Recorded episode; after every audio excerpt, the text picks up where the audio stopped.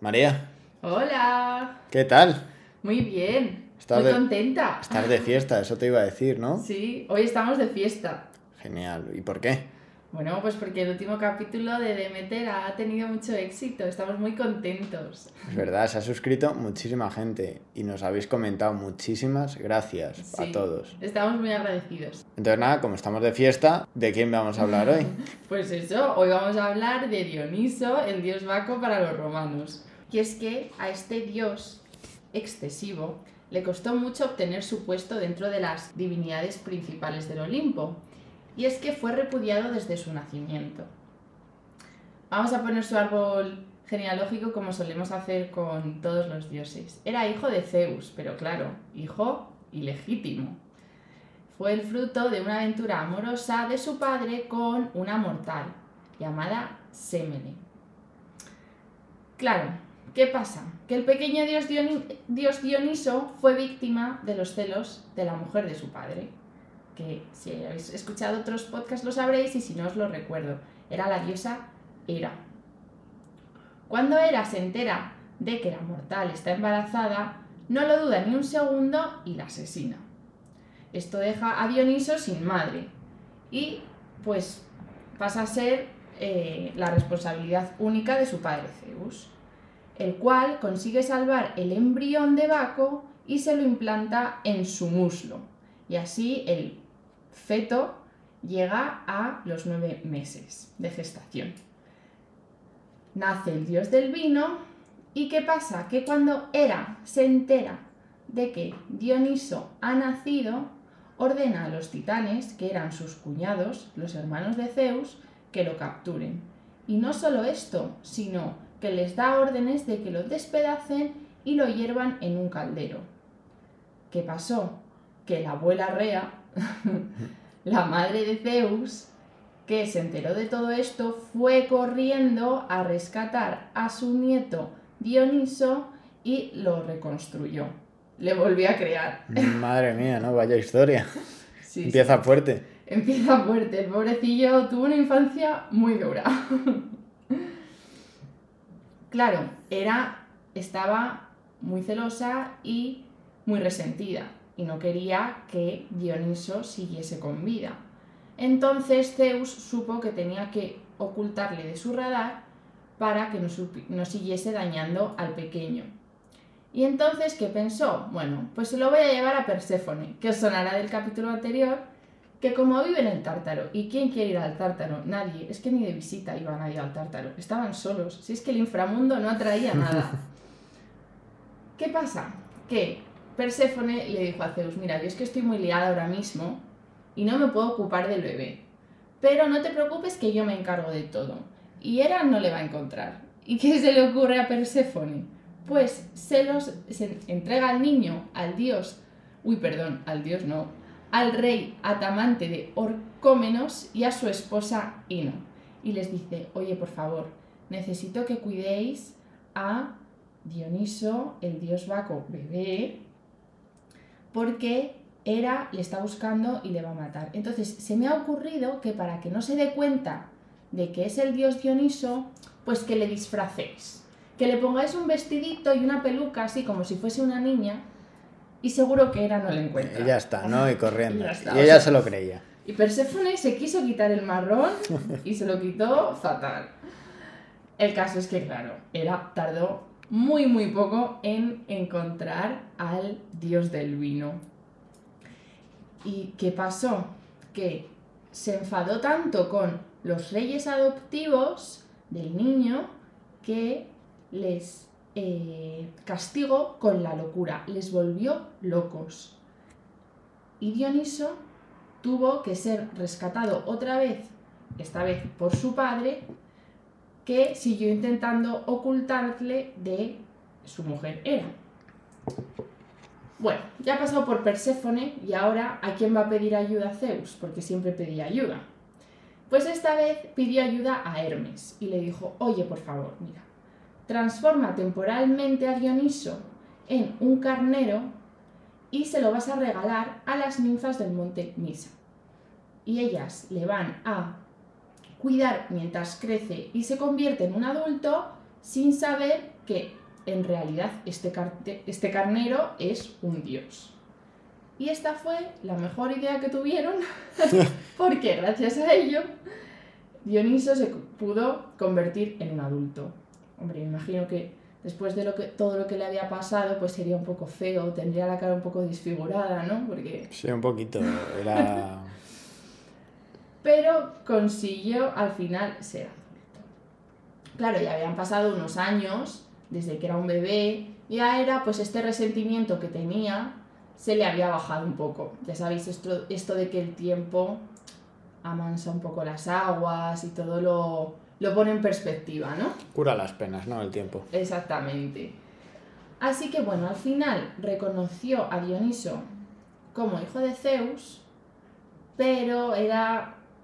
se había cabreada con su marido porque es que Zeus no paraba quieto, estaba siempre con unas y con otras. Y entonces dijo: Vale, no te preocupes, que yo reconozco a Dioniso como tu hijo, pero va a estar loco. Y al igual que había hecho con los reyes adoptivos, que les castigó con la locura, castigó a Dioniso con la locura. Y esta locura es lo que va a marcar pues toda su vida y las decisiones que toma en su vida. Entonces empezaron sus viajes. Dioniso siempre iba acompañado de su tutor Sileno, que era un sátiro. Los sátiros eran estos seres mitológicos que eran mitad cabra, mitad ser humano. Además, iba siempre con un ejército de salvajes sátiros y ménades. Las ménades eran eh, mujeres salvajes que desvariaban, o sea, estaban todos idos de la olla. Iban todos de viaje en plan ejército de Dioniso y todos estaban zumbados. Pero bueno, empezaron el viaje, iban armados, porque como ya os he dicho, era un ejército. ¿Y qué armas llevaban? Pues llevaban estacas entretejidas con hiedras y rematadas con, eh, con piñas de pino. Además llevaban serpientes y espadas con las que iban sembrando el terror allá por donde iban. El terror y la fiesta. Porque es el dios del vino. Y hacían pues las conocidas bacanales que viene el nombre de ahí, del dios Baco, que os he dicho que era el nombre que recibe este dios para los romanos. Entonces iban eso. Mm, sembrando el terror porque estaban locos y se les iba la olla y hacían verdaderas atrocidades y además pues eran los mejores dando fiestas. No está mal, ¿eh? y de esta manera viajaron. Y viajaron a Egipto. Por ejemplo, allí ayudaron al rey Amón, que es un rey eh, egipcio muy famoso del antiguo Egipto, a recuperar su reino, porque había sido expulsado de él. Pero además llegaron hasta Oriente. En Oriente, además, tenían que cruzar el río Tigris, no tenían cómo hacerlo.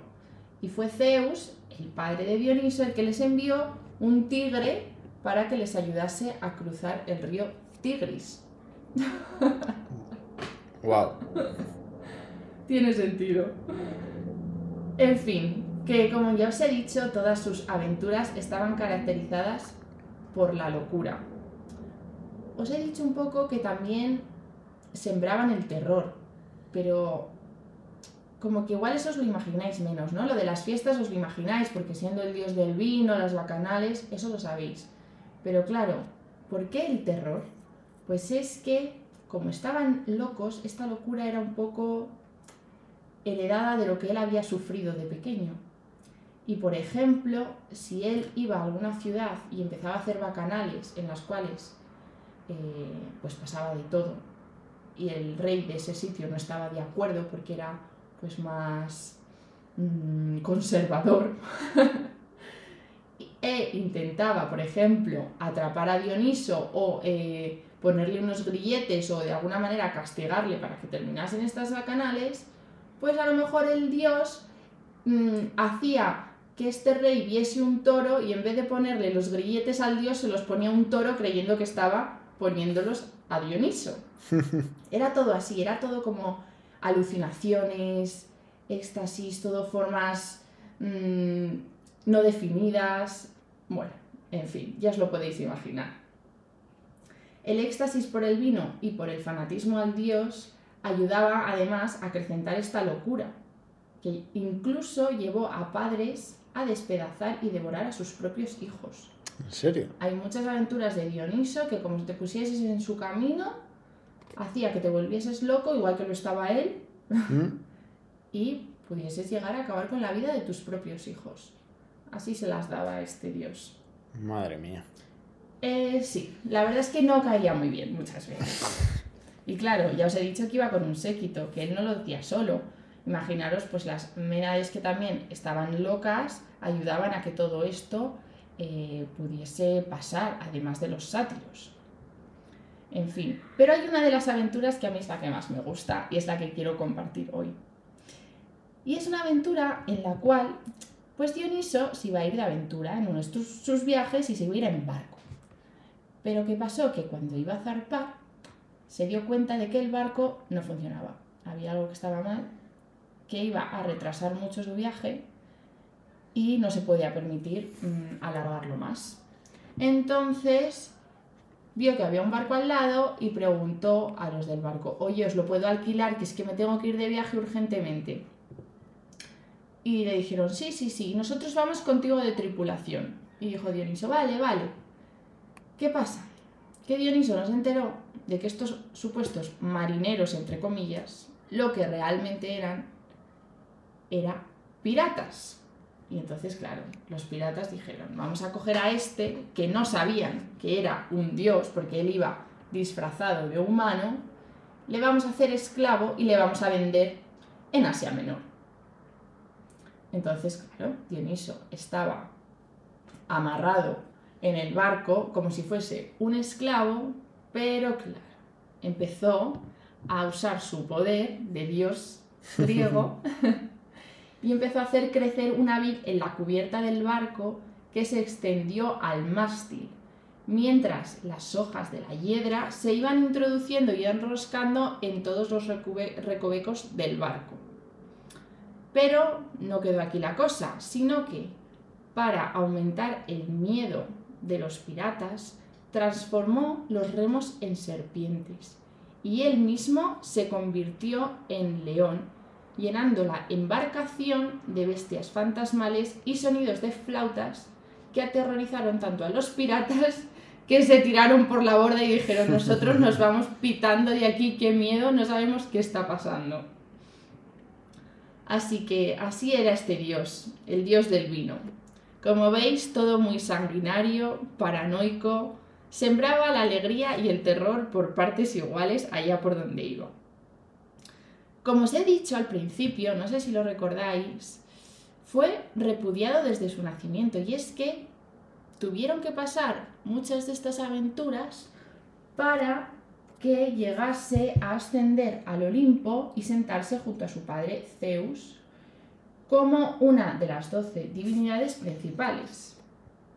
Así, instaurando el culto a la juerga y al éxtasis, se convirtió en un dios del Olimpo.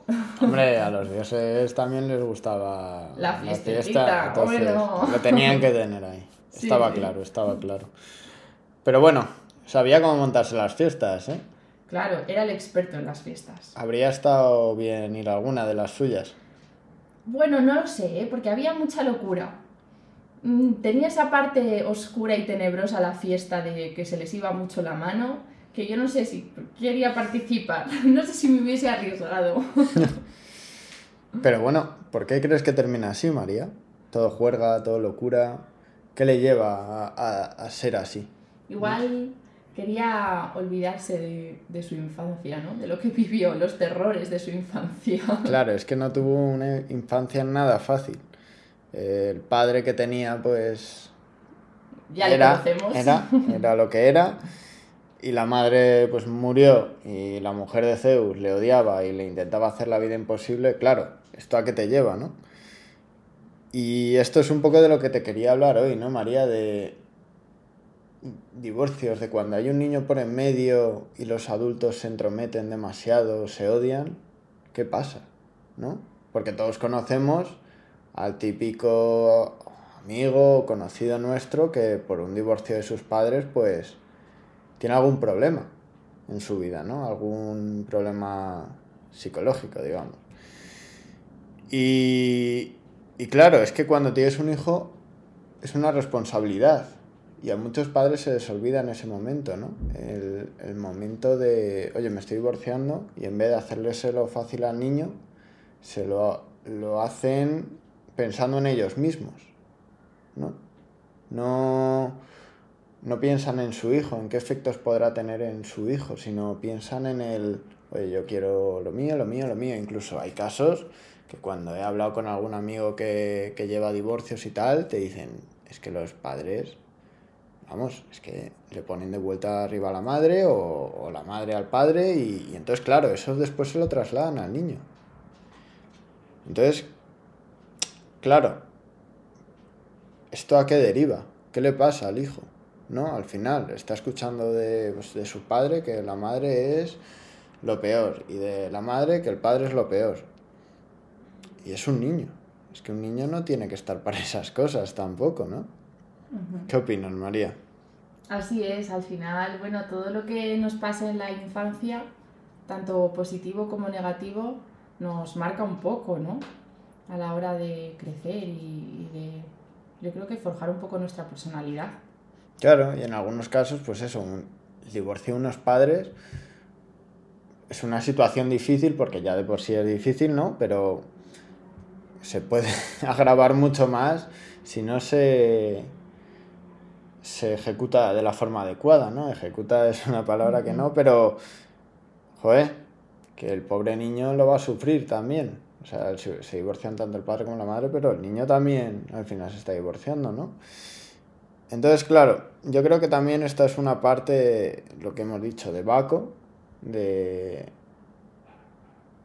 olvidarse, ¿no? De, de sus cosas, de yo me voy de fiesta y, y ya está. Bueno, es algo que busca mucho la gente de fiesta, ¿no? Como un poco, Claro. muchas veces buscas olvidar tu día a día o olvidar algo que te está rondando mucho por la cabeza y, Claro. y Entonces- dejarte llevar. Entonces, pues bueno, Pero el problema es cuando ya de, de casa estás loco.